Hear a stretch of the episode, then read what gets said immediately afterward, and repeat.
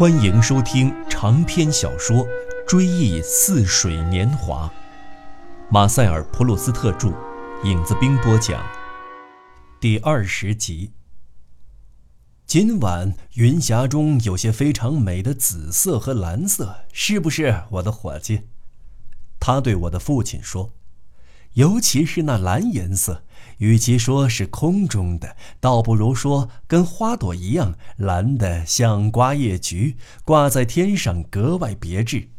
还有那一小团桃红色的云彩，不也有花的色调吗？像石竹，像绣球。只有在英吉利海峡，在诺曼底和布列塔尼之间的海边，才能看到天空出现比这更丰富的花团锦簇般的云霞。那里，在巴尔贝克附近，离那一大片蛮荒之地不远的地方，有个风物秀丽的小海湾。那里融金般的落日，奥吉谷地的夕阳，我倒不在乎，因为它们并无多大特色，也并无多大意趣。但黄昏时分，在那片湿润的空气中，几秒钟之内，天边就绽出一束束蓝的、粉的花朵，却美得无法比拟，而且往往要过好几个小时才会凋谢。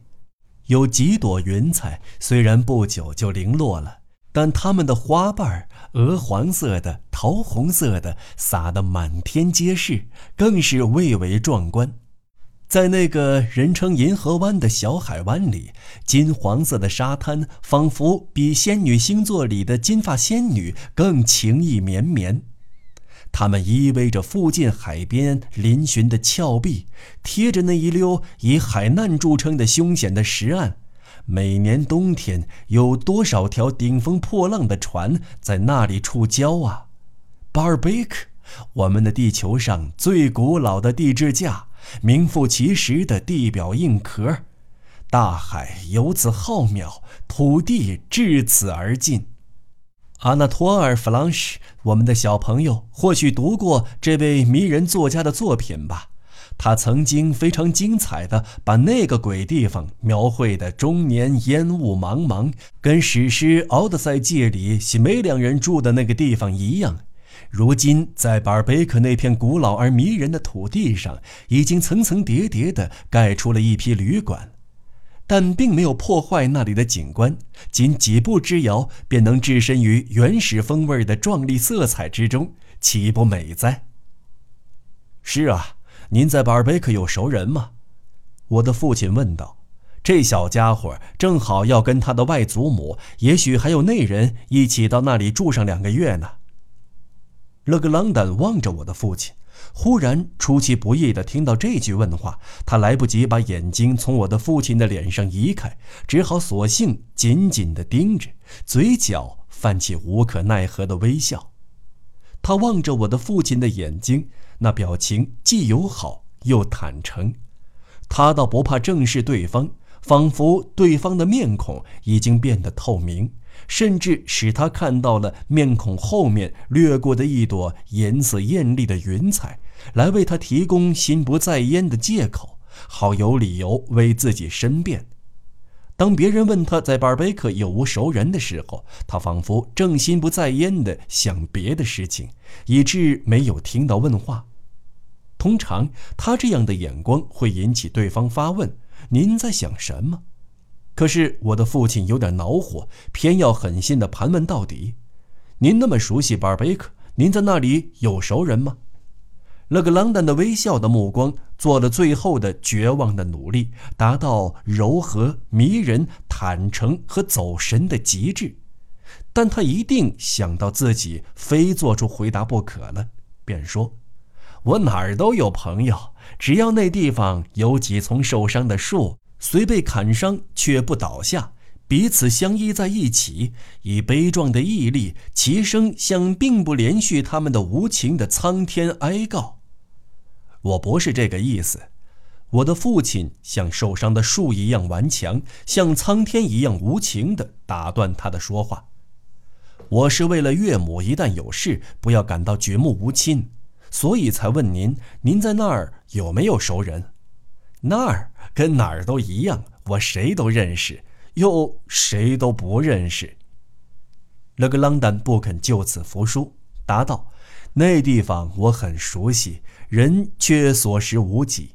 但是那里的景物本身同人差不多，同那些难能可贵、心灵纤细、遇到实际生活容易消沉的人一样。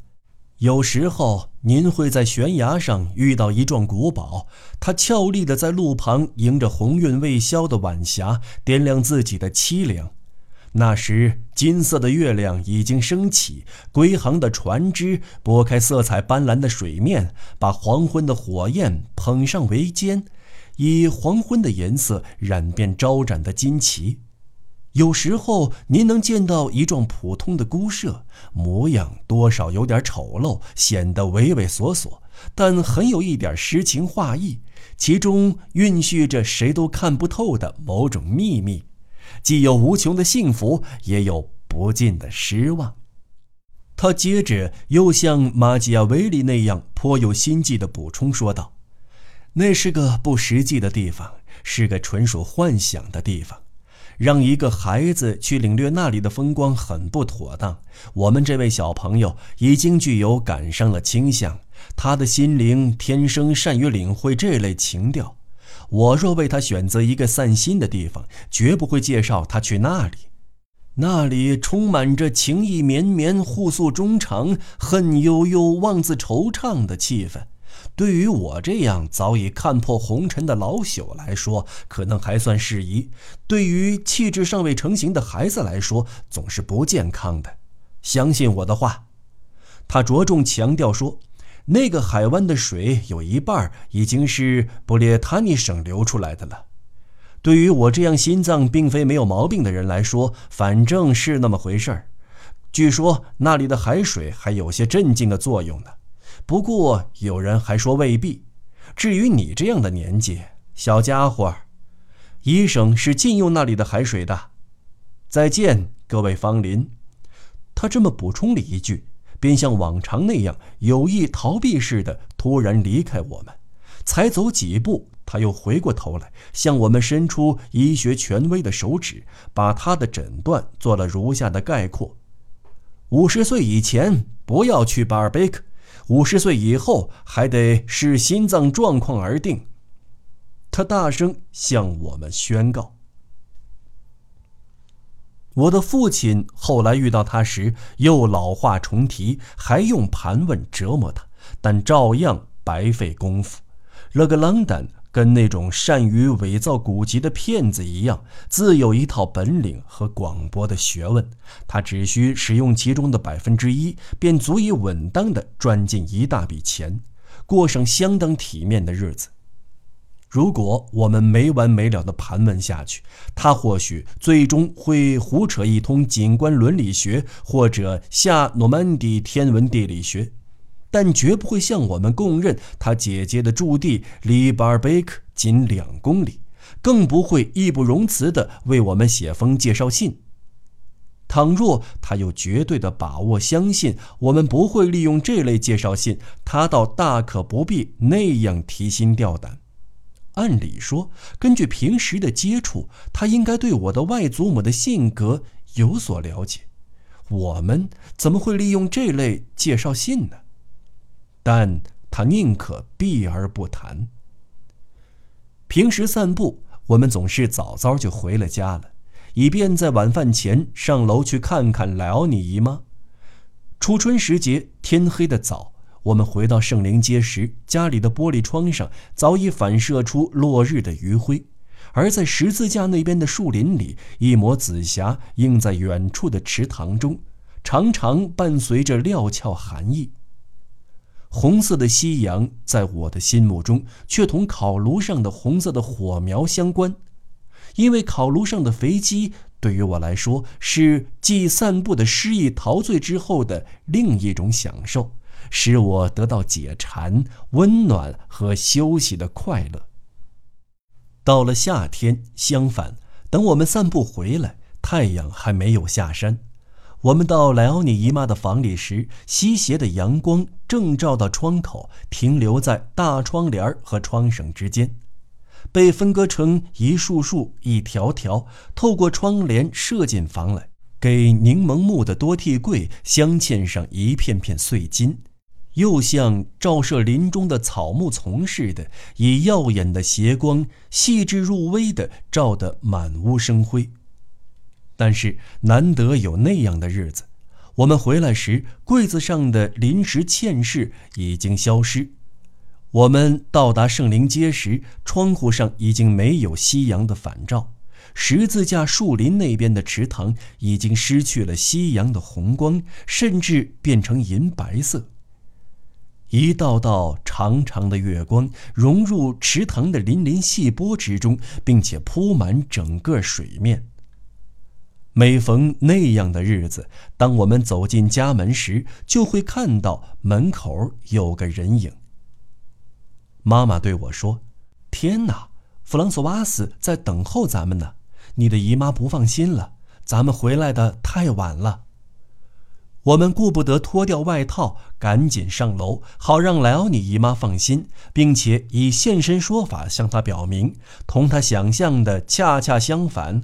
我们一路上并没有遇到不测，只是去盖尔芒特家那边散步了。天晓得，我的姨妈也明白。上那边去散步，什么时候回得来就说不准了。瞧，弗朗索瓦斯，我的姨妈说：“我不是说着了吗？他们果然去盖尔芒特家那边了。天哪，他们一定是饿坏了。你炖烂的羊腿搁了那么半天，一定发硬了。这么说，回来就得一个小时。怎么，你们居然去盖尔芒特家那边散步了？我还以为您知道呢，莱奥尼。”妈妈说：“我记得弗朗索瓦斯是看见我们从菜园的小门出去的，因为在贡布雷附近有两个那边供我们散步，他们的方向相反。我们去这个那边或那个那边，离家时实际上不走同一扇门。酒香梅塞格里斯那边，我们又称之为斯万家那边，因为要经过斯万先生的宅院。另外就是盖尔芒特家那边。”说实在的，我对酒香梅塞格里斯的全部认识不过那边两个字。再就是星期天来贡布雷溜达的外乡人，那些人，我们甚至包括我的姨妈，全都压根儿不认识。所以，凡陌生人，我们都认为可能是从梅塞格里斯来的。说到盖尔芒特，后来我了解的更多一些，不过那是很久以后的事。当时，在我的整个少年时代，若说梅塞格里斯在我心目中像天边一样远不可及，无论你走多远，眼前总有一片已经同贡布雷不一样的地盘挡住你的视线，那么盖尔芒特对我来说简直是那边的极限。与其说有实际意义，倒不如说是个概念性的东西，类似赤道。极圈、东方之类的地理概念，所以说取到盖尔芒特去梅塞格里斯，或者相反说取到梅塞格里斯去盖尔芒特，在我看来，等于说从东到西一样，只是一种语焉不详的说法。由于我的父亲把梅塞格里斯那边形容成他生平所见最美的平原风光，把盖尔芒特那边说成是典型的河畔景观。所以我就把这两个那边想象成两个实体，并赋予它们只有精神才能创造出来的那种凝聚力和统一性。他们的每一部分，哪怕小小的一角，我也觉得是可贵的，能显示出他们各自特有的品格。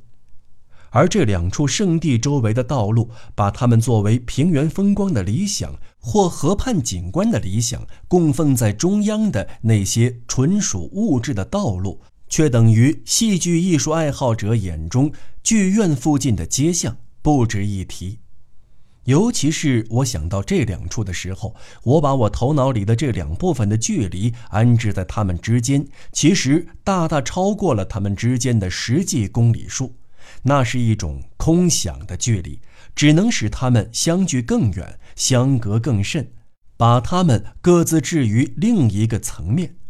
由于我们从来不在同一天、同一次、同时去两边散步，而是这一次去梅塞格里斯那边，下次去盖尔芒特那边，这种习惯使他们之间的界限就变得更加绝对，可以说把他们圈定在相隔遥远的地方，彼此无法相识，天各一方，在不同的下午，他们之间绝无联系。每当我们想上梅塞格里斯那边，我们不会很早出门，即使遇上阴天也一样，因为散步的时间不长，也不会耽搁太久。我们就像上别处去一样，从姨妈那幢房子的大门出去，走上圣灵街。一路上，打火铳的铁匠铺老板跟我们点头招呼。我们把信扔进邮筒，顺便为弗朗索瓦斯捎口信给戴奥多尔。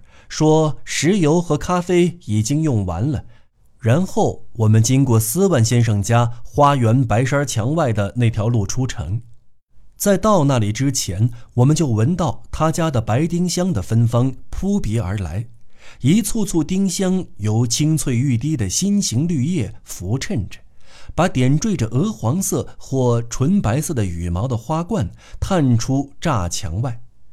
幕照着丁香的阳光，甚至把背阴处的花团都照得格外明丽。有几株丁香掩映在一幢被称为岗楼的瓦屋前，那是守园人住的小屋。哥特式的山墙上面罩着玫瑰色的清真寺塔尖般的屋顶。丁香树像一群年轻的伊斯兰仙女，在这座法国式花园里维护着波斯式精致园林的纯净而明丽的格局。同他们相比，希腊神话里的山林仙女们都不免显得俗气。我真想过去搂住她们柔软的腰肢，把她们的缀满星星般花朵的芳香的头顶捧到我的唇边。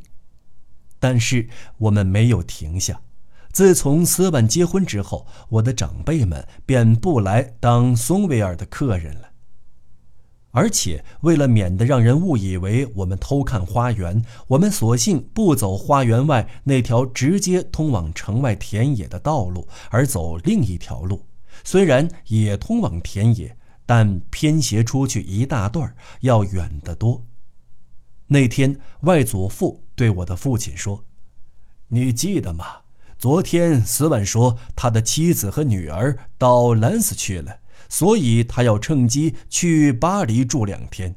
既然两位女士不在，我们不妨从花园那边过去，路近多了。”我们在栅墙外停了一会儿，丁香花已盛极而衰。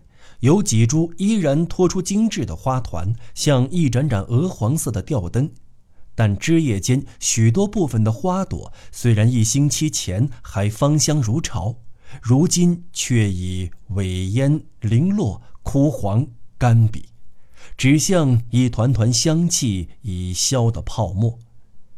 我的外祖父指点着对我的父亲说。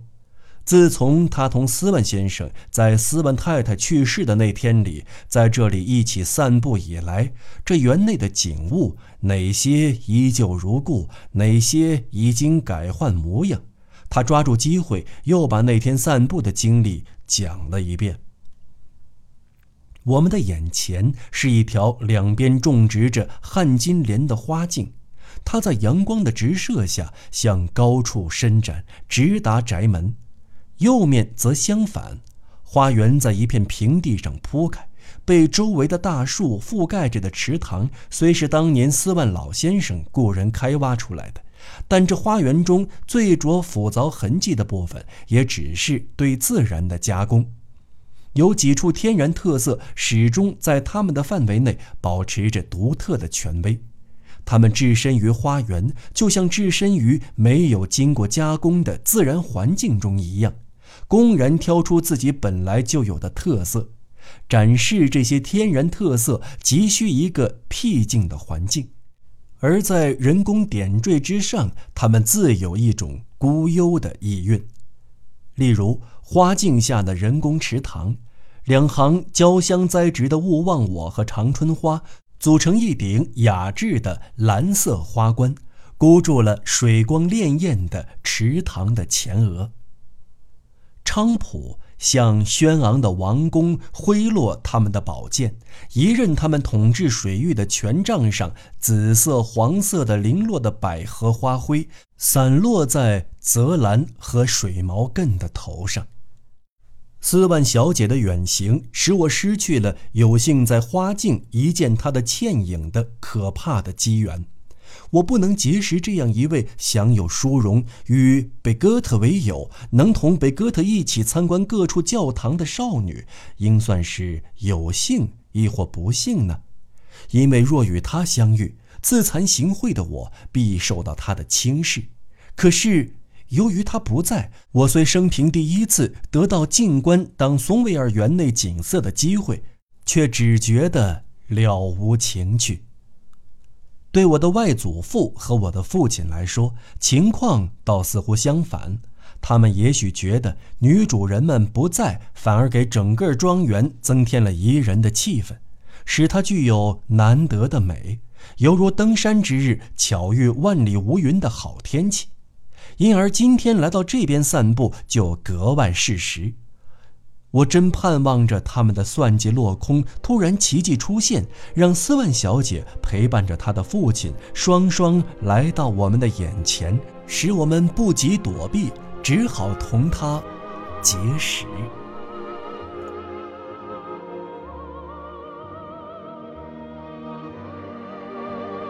好了，朋友们，本期节目就为您先播讲到这里，我们下期节目再见。